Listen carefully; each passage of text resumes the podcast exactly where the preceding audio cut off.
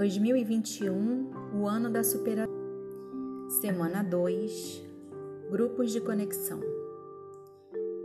Tema: Em Cristo.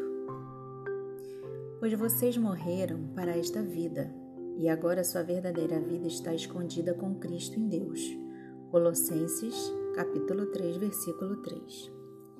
Muitos cristãos compartilham uma visão de que ser cristão é viver debaixo de uma espécie de holofote divino que revela todas as nossas falhas e pecados, enquanto o próprio Deus vai escolhendo se quer ter misericórdia de nós ou se nos fará pagar pelo que fizemos.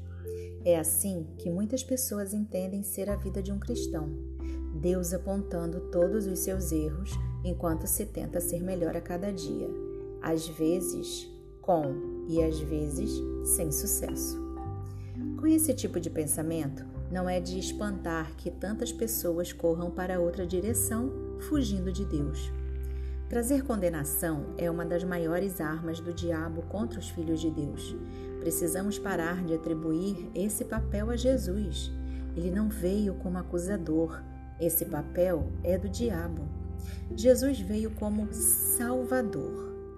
Ele veio para que fôssemos unidos com Ele, mesmo na Sua morte e na Sua ressurreição. Desse modo, deixamos de ser escravos do pecado.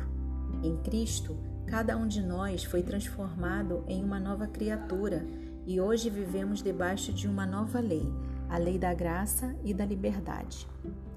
Esse versículo de Colossenses nos diz que a nossa vida está contida em Cristo.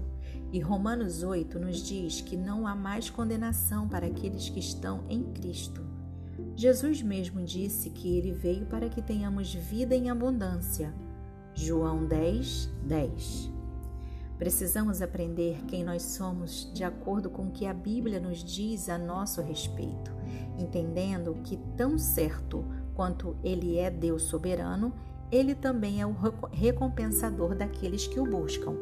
Hebreus 11:6. A palavra de Deus nos revela nossa nova identidade em Cristo. Essa é uma expressão bíblica neotestamentária chave que revela como Deus nos vê hoje em Cristo. Em Cristo somos mais do que vencedores, justificados, perdoados, santos, separados para Deus e alvos do seu imenso amor. Anime-se Prepare-se para ser aquilo o que Deus projetou para que você seja. Livre-se da mentalidade de inferioridade que o inimigo, Satanás, quer que você tenha. E, independente da situação que esteja vivendo hoje, comece a crer e a declarar: em Cristo eu posso vencer.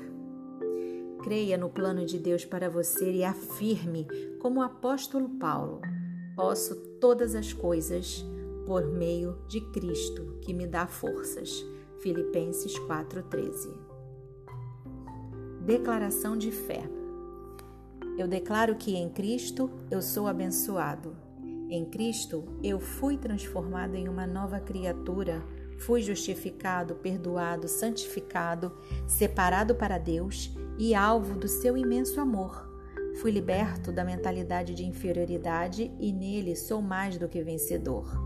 Eu sou o que a Bíblia diz que eu sou. Eu posso o que a Bíblia diz que eu posso.